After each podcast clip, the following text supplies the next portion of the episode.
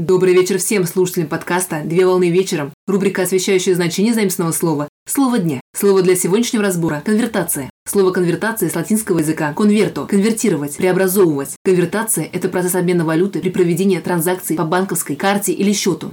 Конвертация представляет собой свободный процесс пересчета валюты по существующему курсу денежных знаков и ценных бумаг одной валюты, как правило, национальной. Необходимость конвертации возникает в том случае, если валюты отправителя и получателя отличаются. Конвертация ценных бумаг представляет собой операцию по обмену на размещаемые либо на находящиеся в обращении ценные бумаги ранее размещенных ценных бумаг того же эмитента с погашением последних.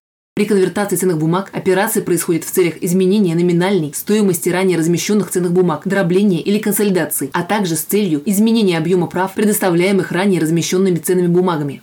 В информационном значении конвертация представляет собой преобразование данных из одного формата в другой, как правило, с сохранением основного логически структурного содержания информации.